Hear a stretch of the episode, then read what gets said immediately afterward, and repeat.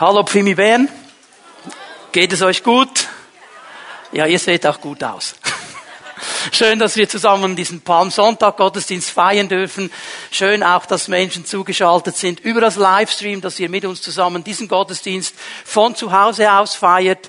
Schön, dass ihr dabei seid. Und ich glaube, dass der Herr für heute Morgen wirklich etwas bereit hat für uns. Und ja, ihr habt es alle schon gehört, mindestens wenn ihr zugehört habt in der Ansage für den Gottesdienst. Heute ist Palmsonntag.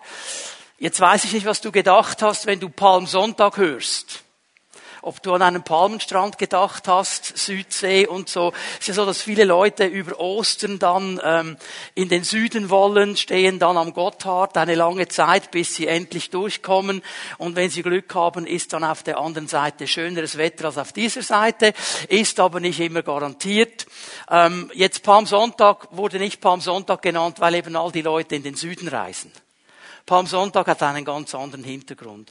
Der Hintergrund von Palmsonntag liegt in dieser jüdisch-christlichen Kultur, die uns bis heute noch prägt und die diesen ganzen Westen geprägt hat. Und dieses jüdisch-christliche Erbe hat Europa und die Schweiz geprägt. Und ich denke, es ist immer wieder gut, dass wir verstehen und uns vor Augen führen, dass der Westen ist, was er ist. Also nicht essen, sein, okay?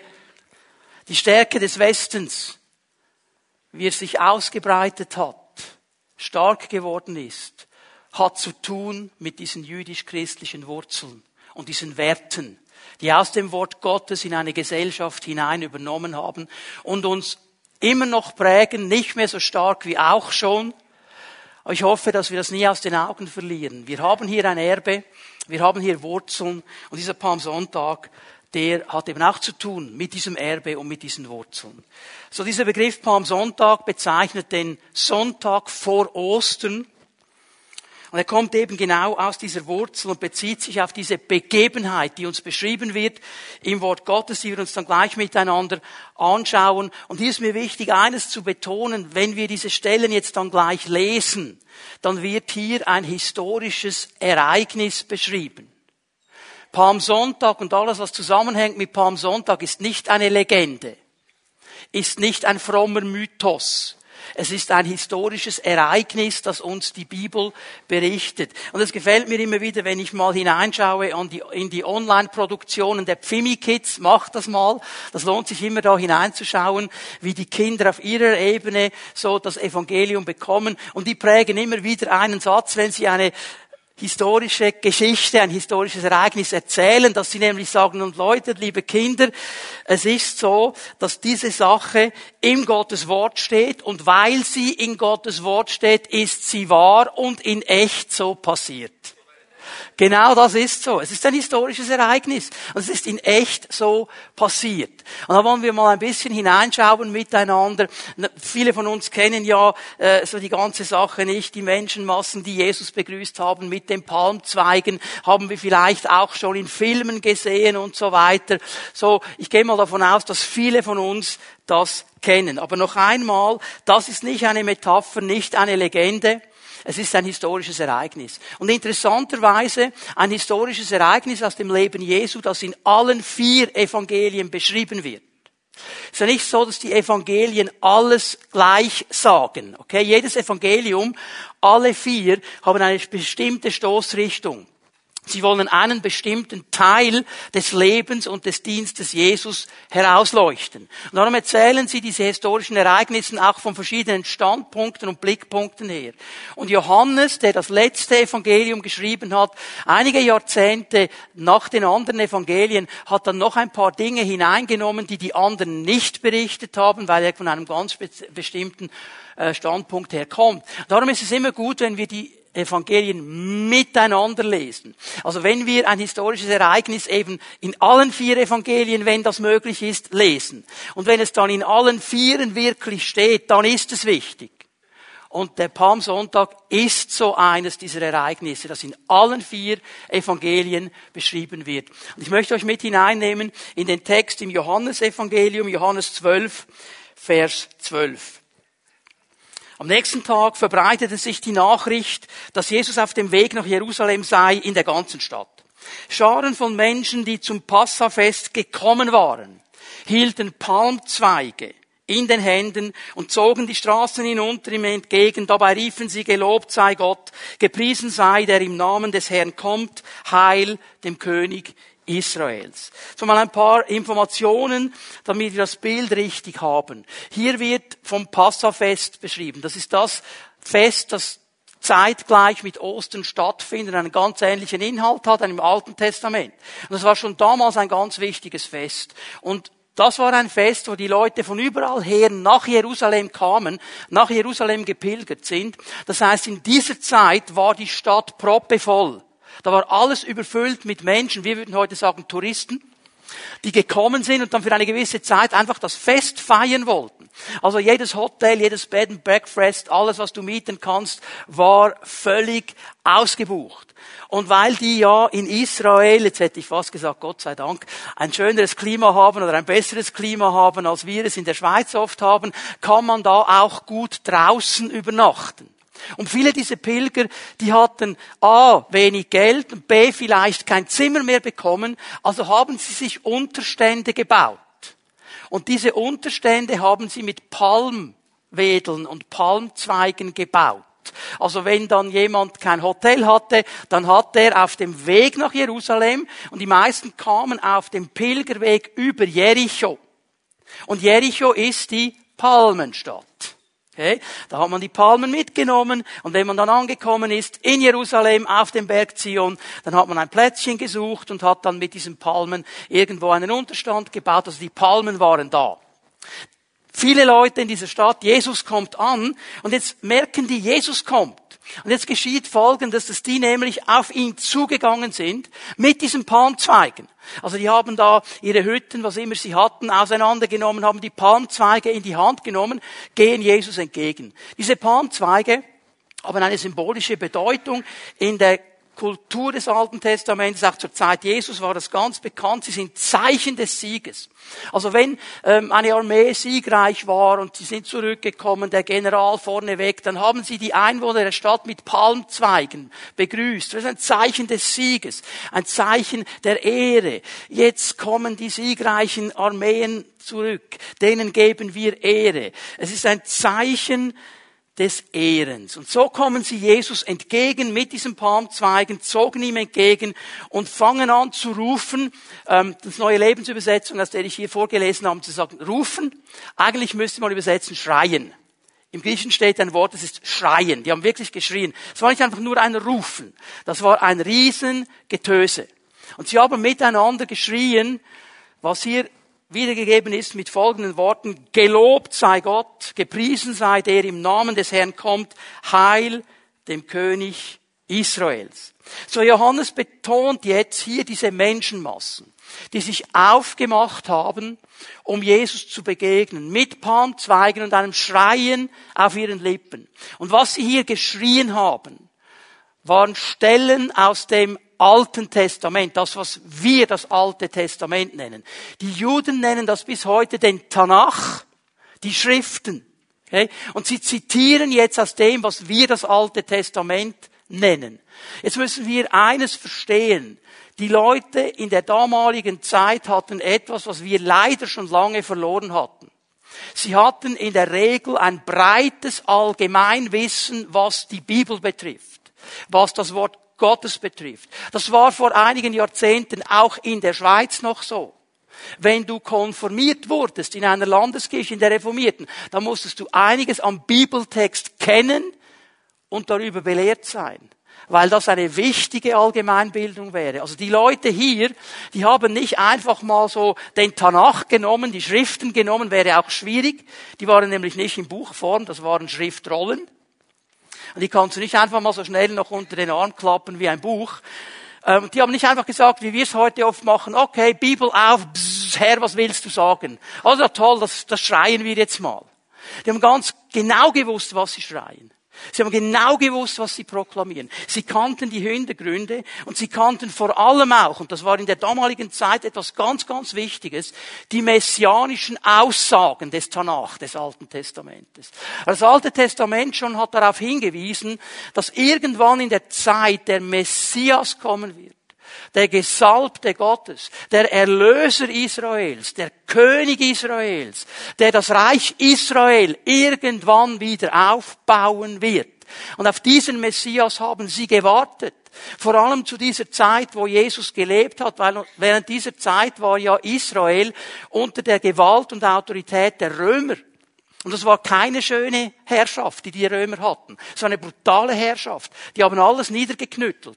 Und die Israelis, die Juden, die eigentlich in diesem Land drin sind, das Gott ihnen verheißen hat und ihnen gesagt, das ist ein Land, das von Milch und Honig fließt, das ist euer Land die hatten eigentlich nicht den freien Zugang zu diesem Land. Die konnten nicht einfach machen, was sie wollten. Sie waren nicht in dem drin, was Gott ihnen eigentlich verheißen hat. Und darum war gerade während dieser Bedrückung auch durch die Römer dieses messianische Denken ganz, ganz hoch gehalten in der, in der äh, ganzen Gesellschaft haben gesagt, der Messias wird kommen, der Messias wird kommen, er wird kommen. Und die haben sich gegenseitig ermutigt mit diesem Messias. Vielleicht ähnlich wie wir heute wieder neu entdecken, dass die Bibel davon spricht, dass Jesus zurückkommen wird am Ende der Zeit.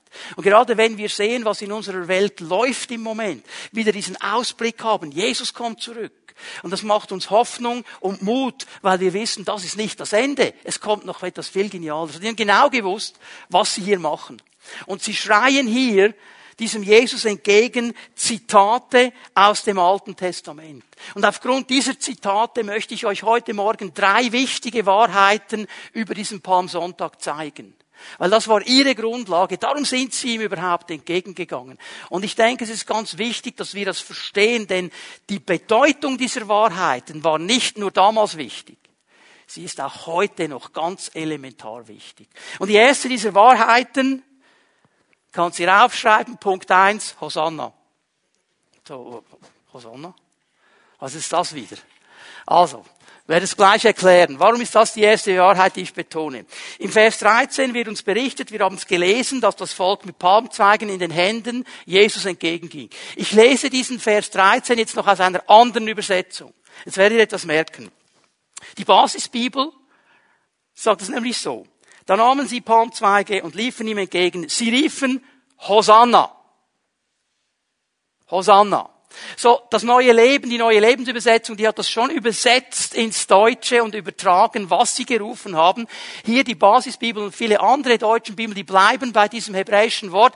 Das haben sie gerufen, Hosanna, stimmt ein in unser Loblied, auf den, der im Namen des Herrn kommt. Er ist der König Israels. Jetzt bevor ich Hosanna genauer erkläre, hier mal Folgendes. Es ist das erste Mal, dass das Volk in einer großen Masse, in einer großen Masse, Jesus den König Israels nennt. Das ist das erste Mal.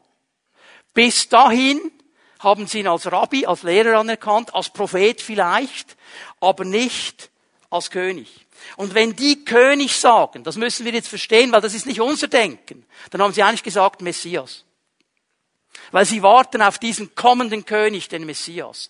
Und sie zitieren hier aus Psalm 118 die Verse 25 und 26. Und Psalm 118 wissen wir vielleicht heute nicht mehr, wusste damals in Israel jedes Kind.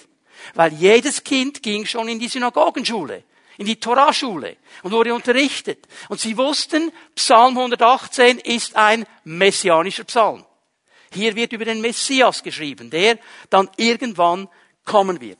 Und dieses Zitat, was die Leute jetzt hier rufen, beginnt eben mit diesem Wort Hosanna. Hosanna. Was bedeutet Hosanna? Könnten wir ein Bibelquiz machen miteinander. Was bedeutet Hosanna? Wäre auch interessant zu hören, was die Leute jetzt alles sagen. Interessanterweise bekommt man dann oft irgendwo die Antwort, ja, Hosanna bedeutet irgendwo so Lob und Preis dem Herrn und, und gelobt sei Gott. So wird es meistens übertragen, wiedergegeben. Das ist nicht falsch, aber es ist nicht ganz akkurat, was im Hebräischen gemeint wird mit Hoshana. Zwei Worte, nicht nur eins. Was sie hier rufen, sind zwei Worte. Hosha, na. Hoshia kommt von der Wurzel Yassa. Wessen Name kommt auch aus dieser Wurzel? Jesus, richtig. Retten, helfen, erlösen. Also der erste Teil, das erste Wort hier bedeutet retten, helfen, erlösen. Und das zweite Wort na bedeutet jetzt. Bitte. Ist auch noch drin. Jetzt bitte. Rette, erlöse, hilf. Jetzt bitte. Das ist das, was sie ausrufen. Wir lesen das mal, Psalm 118, Vers 25, aus einer etwas älteren Übersetzung, die das aber sehr schön auf den Punkt bringt. Ach, ewiger, hilf! Ach, ewiger, gib doch gelingen. Anna, was hier mit ach übersetzt ist, bedeutet bitte. Yahweh, Hasha, na. Hilf jetzt. Rette jetzt. Bitte. Ewiger. Gib doch gelingen. Gib mir Fruchtbarkeit. Gib mir Erfolg. Gib, dass es mir gelingt. Gib, dass sichtbar wird, dass ich dir diene und darum gesegnet bin. Vers 26 lesen wir gleich mit, weil das haben sie auch zitiert. Gesegnet sei der, da kommt im Namen des Ewigen. wisst ihr was? Alle die, die mitgesungen haben heute Morgen, die haben das schon gesungen. Heute Morgen. Und ihr habt sogar noch auf Hebräisch gesungen. Baruch haba Beshem. Gesegnet, der kommt im Namen des Herrn. Das war dieses Lied vor der Predigt Adonai. Okay? Also sie zitieren hier diese Dinge über Jesus. Und jetzt dieses Bekenntnis, diese Aussage, dieses Gebet der Menschenmenge. Herr, hilf uns, rette uns, erlöse uns. Herr, Herr, gib uns gelingen, tu es bitte jetzt. Hey, ist es nicht so, dass wir dieses Gebet gerade in den letzten zwei Jahren so oft gebetet haben? mit dieser ganzen Corona-Pandemie. Mit all den Dingen, die durch die Pandemie gekommen sind, mit vielleicht irgendwelchen auch äh, Dingen, die du erlebt hast in deiner Familie, in deinem Job, mit Tragödien, die gekommen sind, du dich nicht einordnen konntest. Jetzt viele Menschen mit diesem Konflikt im Osten, das nicht richtig einordnen können, nur sagen, Hilf her, Hilf her. Wir haben das doch gebetet, immer und immer wieder, vielleicht mit anderen Worten. Aber genau das ist auch unser Anliegen, so oft. Herr, hilf bitte, jetzt. Und ich meine, äh, Herr, hilf mir, rette mich, rette meine Familie. Rette unser Land. Rette uns, hilf uns. Und Herr, bitte mach's jetzt. Und ich merke so, ich weiß nicht, wie es bei dir ist, aber bei mir ist dieses zweite kleine Wort na, jetzt. Fast doch wichtiger als alles andere. Warte doch bitte nicht noch lange. Mach's doch bitte jetzt. Ich möchte raus aus dieser Bedrängnis. Und genauso kommt dieses Volk auf Jesus zu. Unsere Not, unser Anliegen. Und daraus entstandene Gebet ist identisch heute mit dem Gebet der Leute zur Zeit Jesu. Und weißt du was? Auch wir Menschen sind eigentlich ganz ähnlich. Weil ich möchte euch ein bisschen hineinnehmen, was das genau zu bedeuten hat. Wir müssen diesen Hilfeschrei richtig einordnen. Und ich sehe ein interessantes Muster im Alten Testament mit dem Volk Israel. Und wir haben ja viele Stellen im Neuen Testament, die uns immer wieder darauf hinweisen, schau mal auf Israel. Das, was Israel erlebt hat, äh, das, was Israel äh, durchgemacht hat, ist wie eine Hilfe für uns, ein Bild für uns, ein Hinweis für uns. Und ich stelle fest, und ich werde euch das dann gleich an einem Psalm aufzeigen, es ist immer wieder die gleiche Geschichte. Immer wieder. Und bevor wir jetzt zu schnell denken, ja, Israel typisch wieder, ist bei uns doch genau dieselbe Geschichte. Wir gehen vorwärts mit dem Herrn. Alles ist gut, alles ist toll. Und irgendwann werden wir in diesem ganzen Segen, in diesem ganzen Umfeld ein bisschen übermütig, vergessen den Herrn, der uns den ganzen Segen gibt und gehen unsere eigenen Wege. Wir denken, wir wissen das ja selber, wir können das doch selber machen, wir fragen gar nicht mehr nach. Wir leben aus der eigenen Kraft, wir entfernen uns eigentlich von Gott. Und dann, wenn wir uns entfernen von Gott, kommt die Not. Dann kommt die Wand die uns dann irgendwo stoppt. Und dann rennen wir in diese Wand hinein, knallen in diese Wand. Und was machen wir, wenn wir in die Wand knallen? Herr, hilf jetzt! Dann kommt der Hilfeschrei. Und was macht der Herr? Gott sei Dank reagiert er. Er rettet uns. Nur merke ich dann eben diese Rettung, dieses Eingreifen Gottes dauert dann gar nicht so lange. Und dann wird es mir wieder wohl. Und dann habe ich wieder das Gefühl, ich habe es doch selber im Griff, ich weiß doch, wie die Sache läuft. Und der Kreislauf beginnt. Psalm 107 zeigt uns genau diesen Kreislauf. Ich werde nicht den ganzen lesen, aber ein paar Verse werde ich mal lesen. Vers 4, Psalm 107, Vers 4. Die einen irrten umher in der Wüste auf öden, verlassenen Wegen. Sie fanden keinen Ort, wo Menschen wohnen. Hier wird mal eine Gesellschaft beschrieben, ich musste so daran denken, hat viel zu tun mit unserer Gesellschaft, diese Unruhe. Dieses dauernde Suche nach irgendetwas. Man weiß gar nie genau, man ist nicht angekommen, man muss immer noch was und da gäbe es noch dieses und die streifen umher, ich sehe es ein bisschen hier, irren umher in der Wüste, suchen irgendeine Oase, suchen irgendeinen Kick, nichts passiert, sie irren weiter umher, verlassene Wege, sie suchen überall, sie finden keinen Ort, wo Menschen wohnen, führt dich letztlich in eine Isolation. Das wird hier beschrieben. Vers 5, hungrig waren sie und von Durst gequält. All ihr Lebenswille schwand dahin.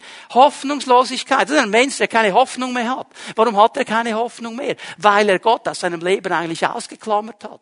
Weil er eigentlich Gott nicht mit hineinnimmt. Er versucht es selber und er landet an diesen Orten. Und jetzt, was macht er? Wenn er diesen Punkt erreicht hat, Vers 6, da schrien sie zum Herrn in ihrer Not und er befreite sie aus all ihren Ängsten. Er führte sie auf den richtigen Weg und so fanden sie einen bewohnten Ort. Vers 8 ist jetzt ganz wichtig. Ich werde euch dann gleich zeigen, diese Aussage hier im Vers 8 wird in diesem ganzen Psalm viermal wiederholt. Und zwar genau so, wie sie jetzt hier steht. Viermal. Genau gleich. Vers 8. Nun sollen sie dem Herrn danken für seine Güte und für seine Wunder, die er für die Menschen vollbringt. Leute, sagt der Psalmist, jetzt habt ihr zum Herrn geschrien. Jetzt hat er euch gerettet. Jetzt vergesst nicht, ihm zu danken. Und zwar nicht dann, wenn es dir wieder mies geht, sondern immer. Als Lebensstil. Als eine Art deines Lebens in dieser Ausrichtung zum Herrn. Nun, es ging gar nicht so lange, Vers 11. Sie hatten sich gegen Gottes Reden aufgelehnt und den Rat des Höchsten verächtlich ausgeschlagen. So demütigte er ihr stolzes Herz durch großes Elend. Sie kamen zu Fall und es gab niemanden, der ihnen half. Ja, ist eine Abbild auch unserer Gesellschaft. Wir bilden uns so viel ein auf unsere Weisheit. Wir haben auf alles eine Antwort und für alles noch einen Spezialisten. Aber Gott fragen wir so oft nicht. Und dann kommt diese Mauer und es knallt und was machen sie und was machen wir?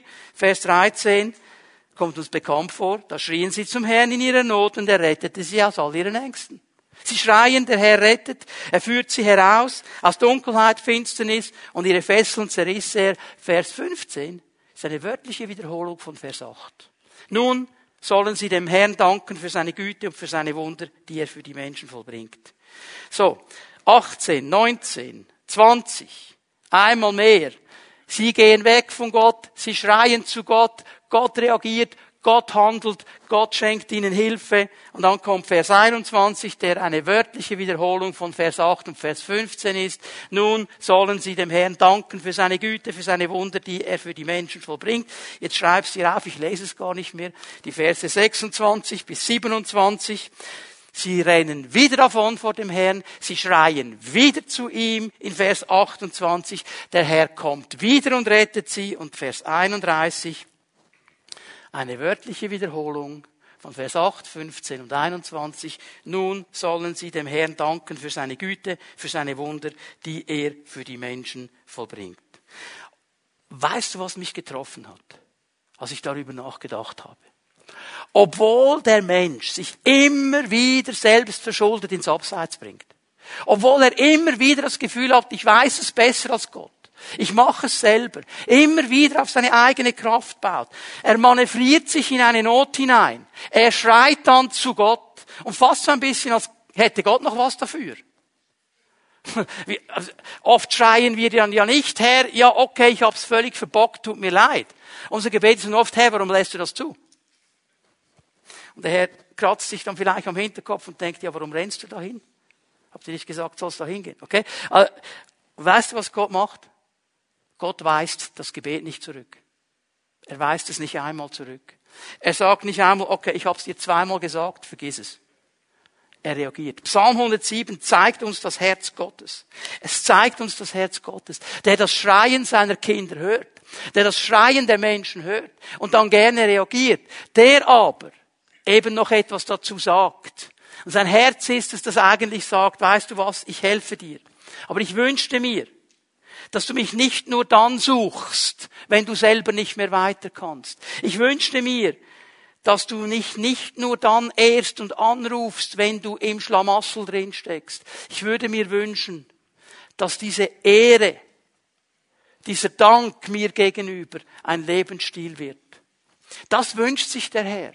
Ein Volk, das ihm dankt und ihn ehrt, weil es ein Lebensstil ist. Nicht, weil eine Not da ist, sondern weil innerlich verstanden worden ist, er ist der Herr, er ist der König, ihm ehren wir, ihm dienen wir. Weil innerlich verstanden worden ist, wenn wir diesem Herrn dienen, dann sind wir am besten Ort, an dem wir sein können. Ein Volk der Dankbarkeit des Lobpreises. Gott sagt, hey, okay, immer wenn du in einer Not bist, dann schreist du. Das ist okay, das darfst du machen. Ich bin dein Vater.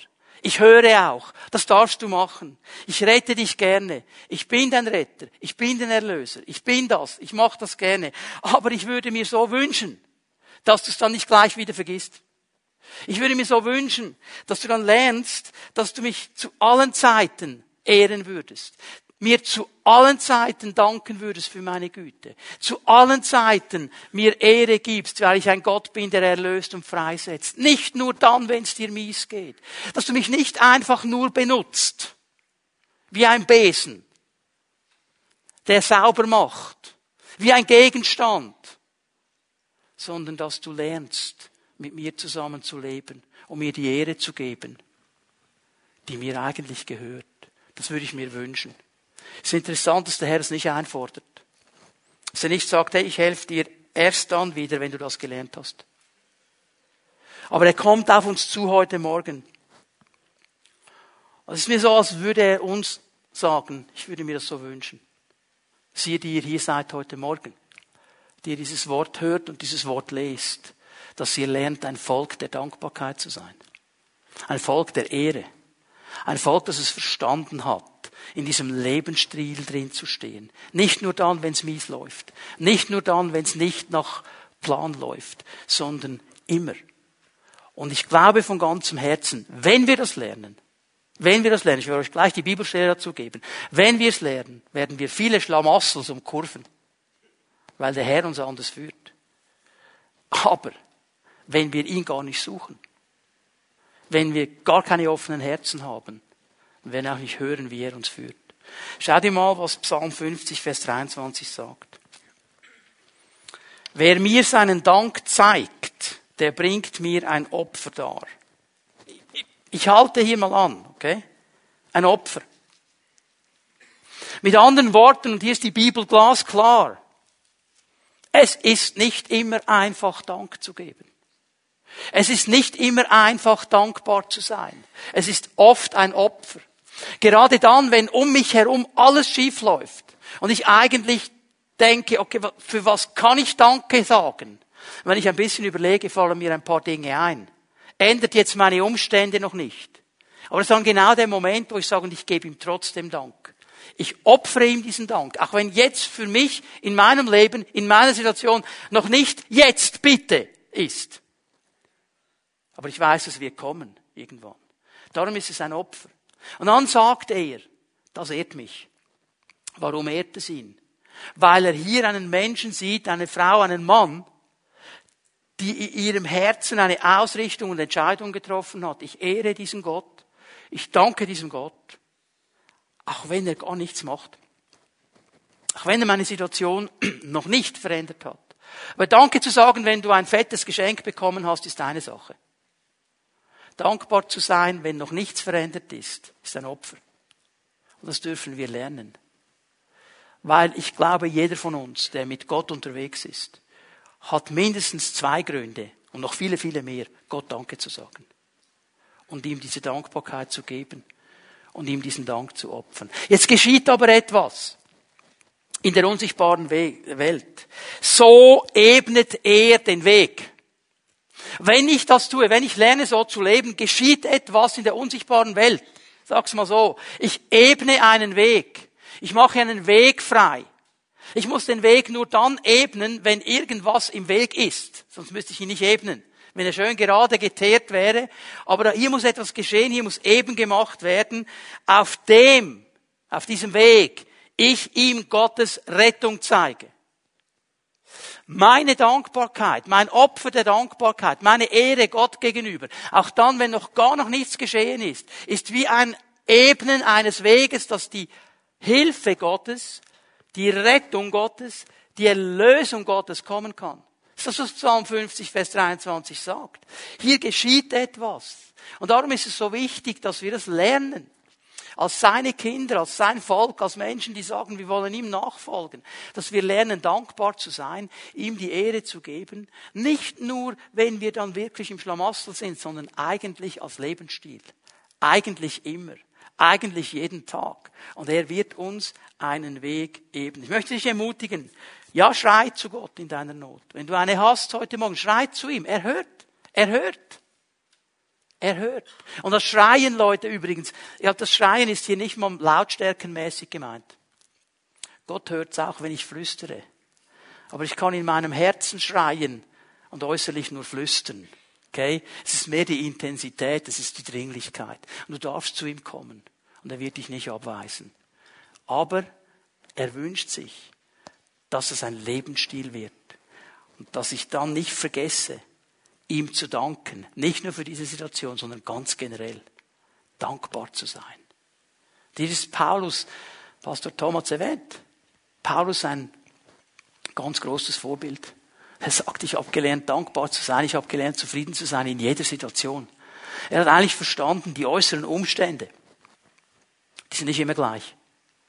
Die sind manchmal nicht so gut. Trotzdem bin ich dankbar, weil die äußeren Umstände nichts an dem ändern, was ich in Christus sein darf und in Christus bin. Ändert nichts daran. Ändert nichts daran, dass er der Herr ist. Das ist diese Haltung der Dankbarkeit. Ich gehe zu einem zweiten Punkt. Hosanna war die erste Wahrheit. Die zweite Wahrheit, eine bekannte, haben wir auch schon gehört heute Morgen, fürchte dich nicht. Fürchte dich nicht. Wir lesen noch einmal hinein. Vers 14, Johannes 12. Jesus fand einen jungen Esel, setzte sich darauf. Damit erfüllte er die Prophezeiung der Heiligen Schrift. Fürchte dich nicht, Volk Israel. Sieh, dein König kommt, er sitzt auf einem Eselsfohlen. Das wäre das zweite Zitat aus dem Alten Testament.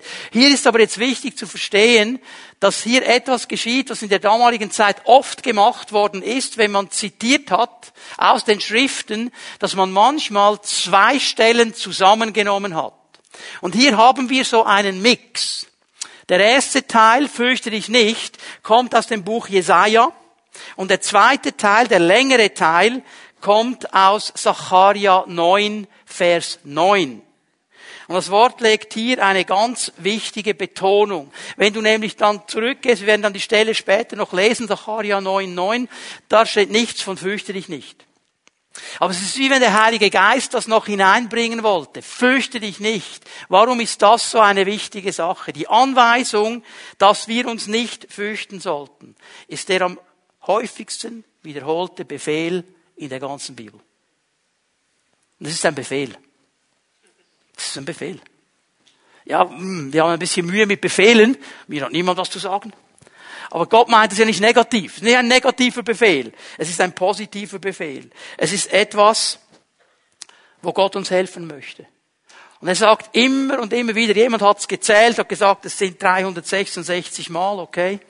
Kannst du selber nachzählen, wer dann fürs ganze Jahr, für jeden Tag einmal und das Schaltjahr mit eingerechnet, dieser Befehl, fürchte dich nicht. Ich habe es jetzt nicht genau gezählt, aber er kommt immer und immer wieder vor. Und mir fällt Folgendes auf.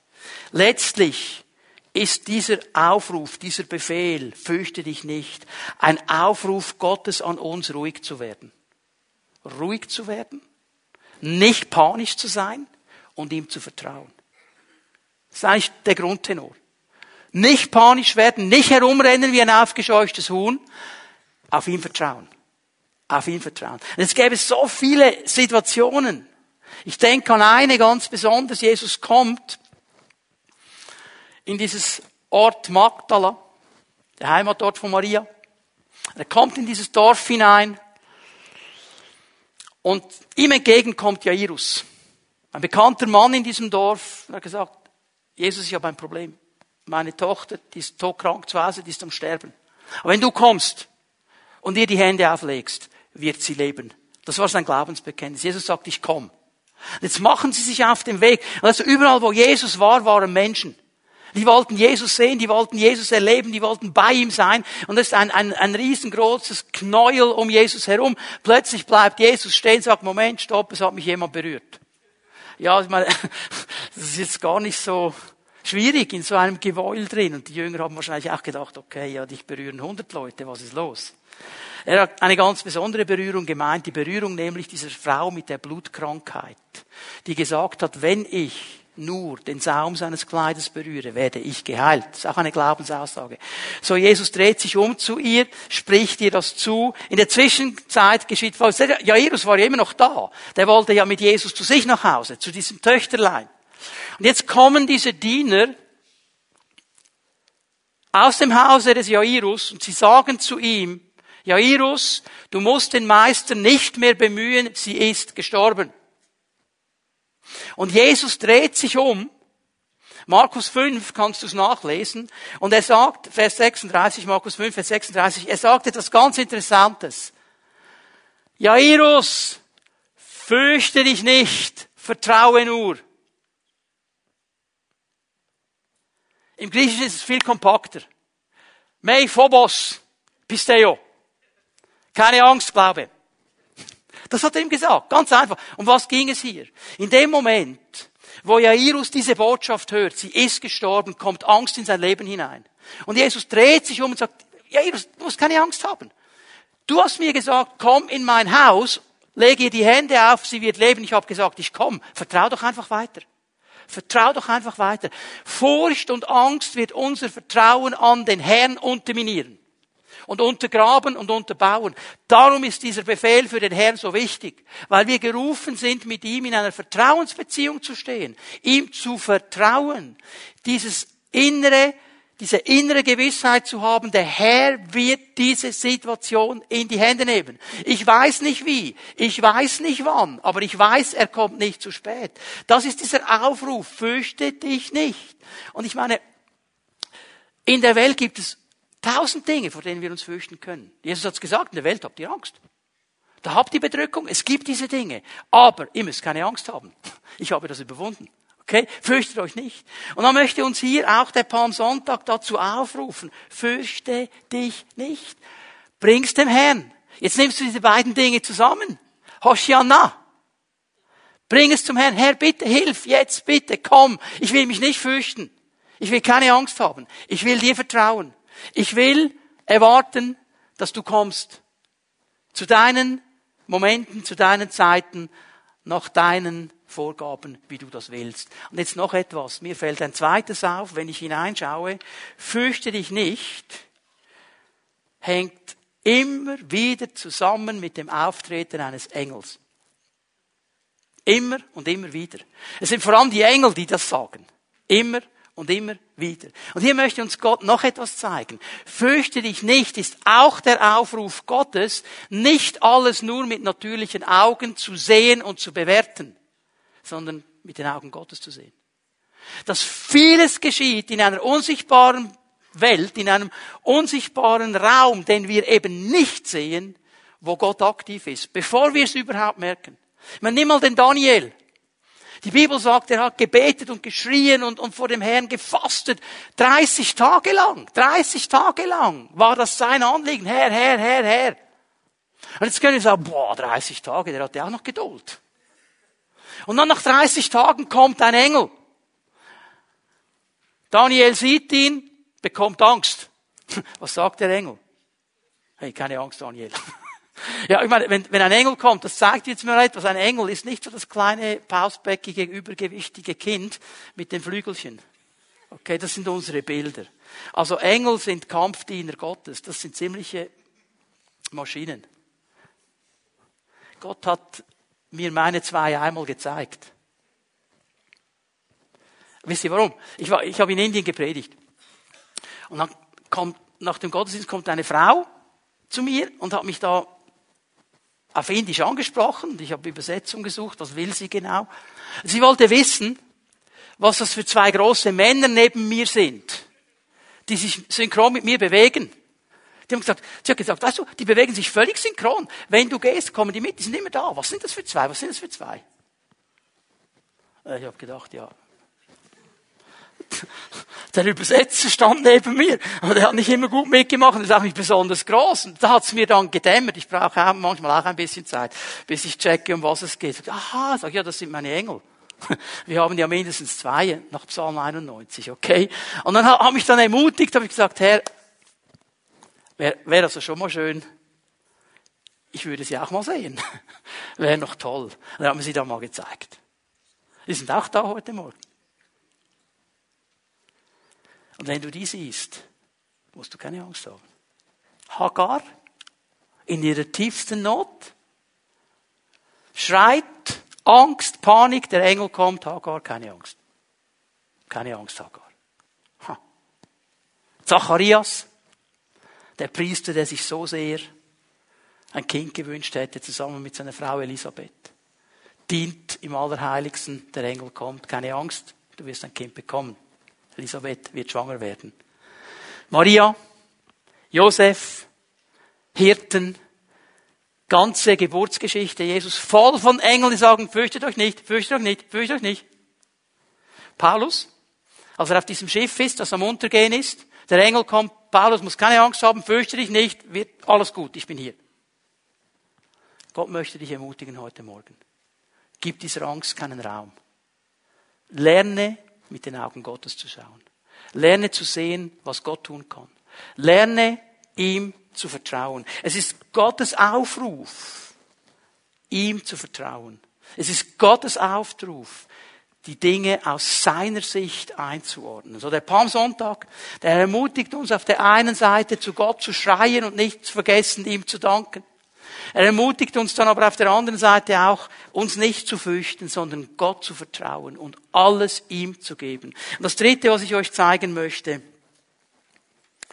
nicht, was wir erwartet haben. Das ist mein dritter Punkt heute Morgen. Hosanna, fürchte dich nicht, nicht, was wir erwartet haben. Ich werde gleich erklären, wieso ich auf diesen Punkt komme. Vers 15, noch einmal, fürchte dich nicht, Volk Israel. Siehe, dein König kommt. Er sitzt auf einem Eselsfohlen. Was er hier sagt, ist folgendes. Volk Gottes, hab keine Angst, dein König kommt. Aber, das ist jetzt mein Zusatz, er kommt nicht so, wie du es erwartest. Er kommt nicht so, wie du es denkst. Hier wird Zacharia 9, Vers 9 zitiert, das ist der Hauptteil. Äh, schreibt ihr das auf, Zacharia 9, Vers 9, ich werde das jetzt nicht alles zitieren, aber schon Zacharia hat klar gesagt, der König wird kommen, ist ein König, der rettet, ist ein König, der demütig ist, der gerecht ist, der helfen wird und er reitet auf einem Eselsfohlen. Jetzt müssen wir eines verstehen. Ein König, und so wurde Jesus ja angesprochen. König Israels. Ein König in der damaligen Zeit. Wenn er in eine Stadt eingeritten ist, dann kam er auf einem Pferd. Wenn der König kommt, dann würden wir sagen, dann kommt er hoch zu Ross. Okay? Das ist das Bild eines Königs. Und Leute, nicht nur einfach ein Pferd. Also die haben dann nicht bei einem Bauern irgendwo eine alte Mähre geholt und den König draufgesetzt, sondern da gab es ganz spezielle Pferde, da war nur das schönste, größte, stärkste Pferd gut genug. Und die Pferde des Königs waren die größten aller anderen Pferde. Also so ein großes Pferd habe ich mir sagen lassen, ist so, kann bis zu 1,69 Meter werden, so Schulterhöhe, wo du dann drauf sitzt. Also fast so groß wie ich. Heute ein großes. Dann hat man nur die größten geholt. Also wenn wir mal so rechnen, so diese Höhe etwa, das ist schon ein ziemliches Viech, oder? Und dann kommt der König, reitet da rein. Jetzt aber, Jesus Christus, der ja nicht einfach nur ein König ist, sondern der König aller Könige ist der allerhöchste König, der König über alle anderen Könige. Also der müsste ja ein drei Meter Pferd haben, wenn man beim Bild bleiben will. Aber er kommt jetzt nicht mit einem Pferd des Königs, also so auf 1,70 etwa. Er kommt auch nicht auf einem normalen Pferd, das wäre dann vielleicht 30, 40 Zentimeter kleiner. Er kommt auch nicht auf einem Esel. Ein Esel, der hatte so plus minus etwa die größten von ihnen 1,30 er kommt auf einem Eselsfohlen, auf einem Jungesel. Und die haben so etwa Schulterhöhe 80 bis 95. Das nur mal das Bild vorstellen. Ich weiß nicht, wie groß Jesus war. Das weiß niemand. Aber wenn ich auf so einem Jungesel sitzen würde, müsste ich die Beine ein bisschen anziehen. Weil die würden zu Boden schleifen, wenn er 80 bis 95 groß ist. Ich bin ja nicht der Größte. Hast du das Bild? Es ist gar nicht das Bild dieses siegreichen, starken Königs. Es ist nicht das Bild, das wir uns vorstellen würden. Es ist ein ganz anderes Bild. Jesus Christus, der König aller Könige, er kommt. Aber weißt du was? Er kommt anders, als ich und du ihn erwarten. Damals wie heute. Er kommt ganz anders. Wir haben alle ein Bild, wir haben alle eine Idee. Israel hat einen König erwartet, der hoch zu Ross nach Jerusalem hereinkommt. Und für sie war klar, was dieser König tut. Der wird reinkommen und er wird die Römer rauswerfen und er wird Israel wieder groß machen. Making Israel great again. Das wäre sein Slogan gewesen, okay? Also, das hätte er gemacht. Und weil, warum, warum wollten sie das so? Was war, sie hatten eine Not. Sie hatten eine Not. Die Römer waren da. Sie konnten sich nicht bewegen, wie sie sich bewegen möchten. Sie waren blockiert, sie hatten eine Not. Und was sie wollten, war eine temporäre Antwort. Jetzt komm und schmeiß die Römer raus. Das ist unser Problem. Bitte löse dieses Problem temporär. Aber dieser König, er kommt ganz anders als erwartet. Nicht auf einem Pferd, auf einem Eselsfohlen. Demütig. Nicht mit einer temporären Antwort auf unsere Not, jetzt bitte hör mir gut zu, sondern mit der grundsätzlichen Lösung, der Erlösung. Das war sein Punkt. Er kommt nicht, um temporär das Problem von Israel zu lösen. Er kommt mit dieser absolut ewigen, grundsätzlichen Lösung, mit der Erlösung. Weil Gott genau weiß, wenn ich jetzt temporär das Problem löse, habe ich das Grundproblem nicht gelöst. Wenn ich jetzt temporär reagiere, ist das Grundproblem nicht gelöst. Ich muss das Grundproblem lösen.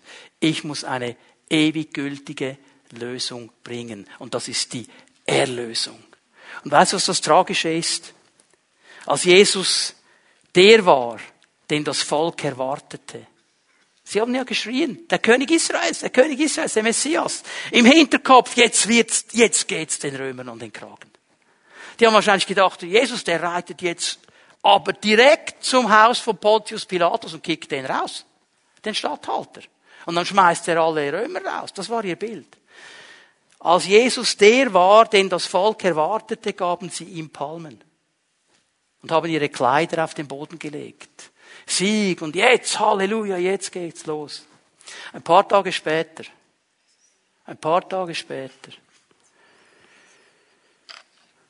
als er der war, den das Volk brauchte, bis heute braucht, nämlich ihr Erlöser, gaben sie eine Dornenkrone und ein Kreuz. Und haben geschrien, Kreuze gehen. Weil er nicht so war, wie sie wollten. Weil er nicht das war, was sie gedacht haben. Schau mal, so oft sind wir, ich und du heute, einfach fixiert auf eine temporäre Lösung. Herr, hilf bitte jetzt! Alles andere ist mir egal. Und haben wir nicht verstanden, dass es um viel mehr geht. Das Psalm 107.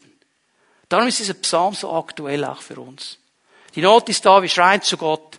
Zwei, drei Tage schaffen wir es noch dankbar zu sein, dann haben wir es wieder vergessen, bis die nächste Not kommt. Temporäre Lösung. Temporäre Antwort. Jesus sieht diese temporäre Not, er sieht sie. Aber weißt du was? Er sieht auch das wirkliche Problem. Und das will er lösen.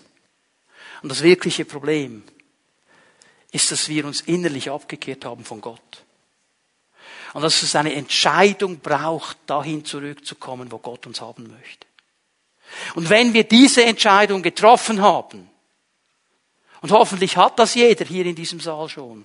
Dann gilt es daran zu bleiben an dieser Entscheidung und nicht wieder zurückzufallen in dieses, ich mache das alles selber und ich weiß, wie es geht.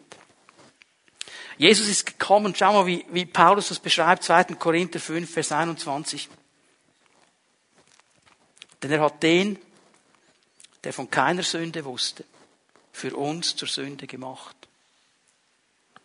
Sünde, dieses Wort Sünde bedeutet Zielverfehlung. das Ziel zu verfehlen. Das Ziel Gottes wäre gewesen für den Menschen, dass der Mensch in einer engen Gemeinschaft mit ihm lebt, auf ihn hört, von ihm geführt wird. Der Mensch hat sich entschieden, die Sache selber in die Hand zu nehmen, hat das Ziel verfehlt. Und diese Zielverfehlung hat die Beziehung zu Gott zerstört. Hat die beiden auseinandergebracht. Und diese Zielverfehlung bis heute bringt den Menschen und Gott auseinander.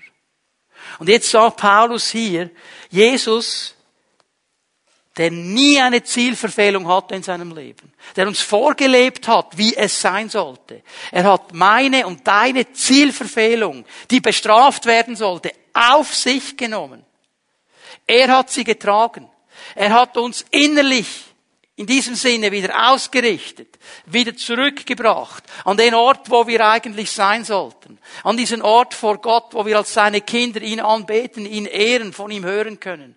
Er hat das alles auf sich genommen, damit ich wieder an diesen Platz kommen kann, damit du wieder an diesen Platz kommen kannst. Und dann sagt eben Paulus noch etwas hier, damit wir in ihm zur Gerechtigkeit Gottes würden. Er hat nicht nur das weggenommen von meinem und von deinem Leben, wenn du das zulässt, das dich und mich trennt von Gott. Er hat uns im Gegenzug noch ein Geschenk gemacht, nämlich die Gerechtigkeit Gottes. Das heißt, dass wir vor Gott gerecht dastehen dürfen. Nicht, weil wir gerecht handeln. Das ist eine Stellung, nicht ein Zustand. Okay? Gott hat gesagt, ich gebe dir diesen Platz. Du darfst in meiner Nähe sein. Das ist diese Erlösung, die er gebracht hat. Er wollte nicht einfach nur temporär eine Antwort geben auf die Not von Israel im damaligen Zeitpunkt, als er eingeritten ist. Er wollte das grundsätzliche Problem ein für alle Mal lösen. Und das ist das Allerwichtigste. Und das ist auch die Frage, die er uns stellt heute Morgen. Diese Wahrheiten des Palmsonntags. Weil sie, sie fordern mich und dich zu einer Herausforderung heraus. Was machen wir? Was machen wir mit diesem Jesus? Erwarten wir von ihm genau das, was Israel erwartet hat, temporäre Lösung? Herr, es geht mir mies im Moment, mach was, egal. Alles andere interessiert mich nicht, mach was. Und wenn es um das geht, Leute, wie sind wir zu Konzessionen bereit? Genau wie die Leute. Palmwedel, sag, äh, wenn es hilft, nehme ich sogar Palmwedel. Ich nehme noch Birkensträucher und weiß ich was. Und wieder Kätzli. Ich wedle alles, wenn's hilft. Ich lege sogar meine Kleider vor dir hin. Ich mache alles. Schaut mich nicht so fromm an. Hast du noch nie so gebetet, Herr, wenn du, dann werde ich. Ja, wir wollen dealen mit Gott. Ja, wenn du das machst, dann mache ich das. Das ist dieses Äußere, das die Menschen am Palmsonntag gelebt haben. Oder sind wir bereit, dem Herrn mit allem, was wir sind und haben, zu vertrauen? Auch wenn er nicht gerade jetzt die Lösung bringt. Auch wenn wir noch einen Moment warten müssen. Das ist das Herzensanliegen Gottes. Er hat es im Alten Testament in den Sprüchen wunderbar ausgedrückt in ganz wenigen Worten. Gib mir, mein Sohn, meine Tochter, dein Herz. Gib mir dein Herz. Weißt du, Zürich West hat hier im falschen Kontext, aber schon etwas verstanden. Ich gebe dir mein Herz, mehr habe ich nicht. Hm? Aber nicht einem, einem Frau, einer Frau oder einem Mann, sondern ihm. Und das ist die Entscheidung dieses Palmsonntags heute. Was machst du jetzt in dieser Situation, in der du heute bist? Willst du einfach so schnell wie möglich die temporäre Antwort, alles andere ist dir egal? Dann sagst du, nein Herr, ich habe verstanden, es geht um viel, viel mehr. Ich gebe dir mein Herz. Ich lasse dich mein Herr sein. Wenn du das noch nie gemacht hast in deinem Leben, dann mach es heute Morgen. Und wenn du merkst, ich habe das mal gemacht, aber irgendwo ist mein Herz weit weg an vielen anderen Dingen, dann bring es heute Morgen zurück zu dir, zu ihm. Und ich weiß, der Herr hört unsere Gebete. Und wenn wir mit dieser Herzenshaltung vor ihn kommen heute Morgen und wir schreien Hoshianna, dann glaube ich, dass er retten wird. Auch hier heute. Das glaube ich. Können wir aufstehen miteinander? Die Lobpreise werden noch einmal nach vorne kommen. Lass uns einen Moment in die Gegenwart Gottes kommen. Öffne dein Herz, auch für das Wirken des Heiligen Geistes.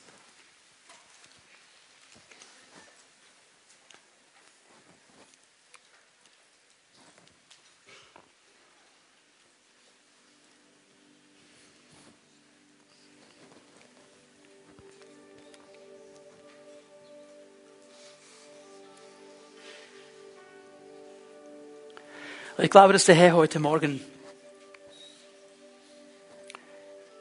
wie damals vor 2000 Jahren, als er in Jerusalem eingeritten ist, nach Jerusalem gekommen ist, dass er zu dir kommen möchte heute Morgen.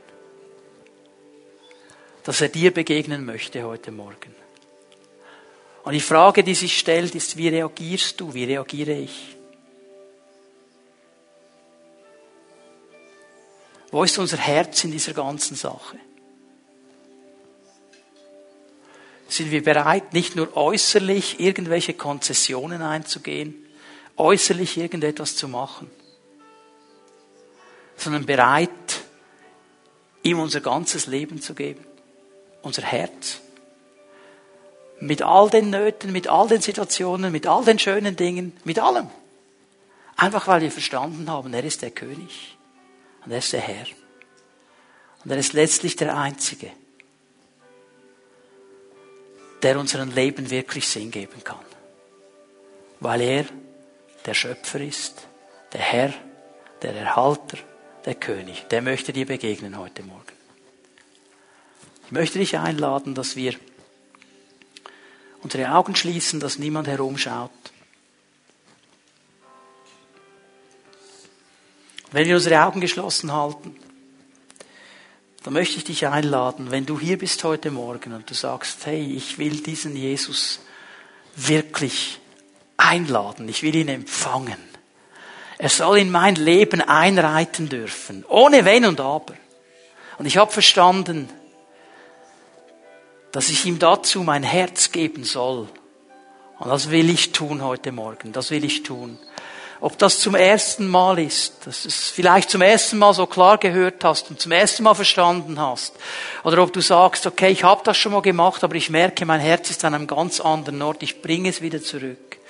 Wenn das deine Entscheidung ist heute Morgen, dein Herz diesem Herrn ganz neu zu geben, hinzulegen, sagen, hier bin ich Herr, dann lade ich dich ein, wenn wir unsere Augen geschlossen halten, dass du einfach da, wo du bist, deine Hand ausstreckst zu ihm. Es schaut niemand herum. Und du darfst ihm sagen, Herr, hier bin ich, mein Herz, es soll dir gehören. Es soll dir gehören. Ah, danke, Jesus.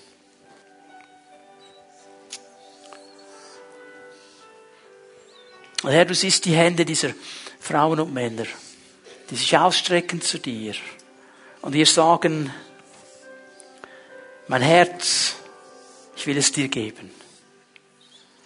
Und Herr, ich bitte dich, dass du jetzt in diesem Moment diese Menschen berührst. Deiner Liebe, deiner Gegenwart, deiner Kraft. Danke, dass du jedes Gebet gehört hast und dass du antworten wirst, weil du bist der König aller Könige, der gerne hilft und gerne erlöst. Ich danke dir dafür. In Jesu Namen.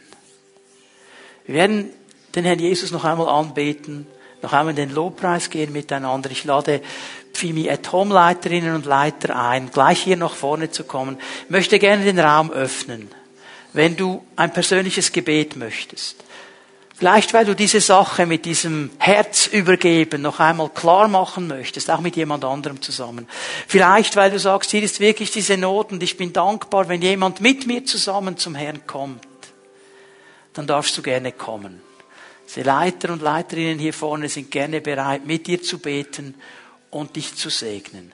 Wir beten Jesus an miteinander du darfst gerne kommen und Segensgebet in Empfang nehmen.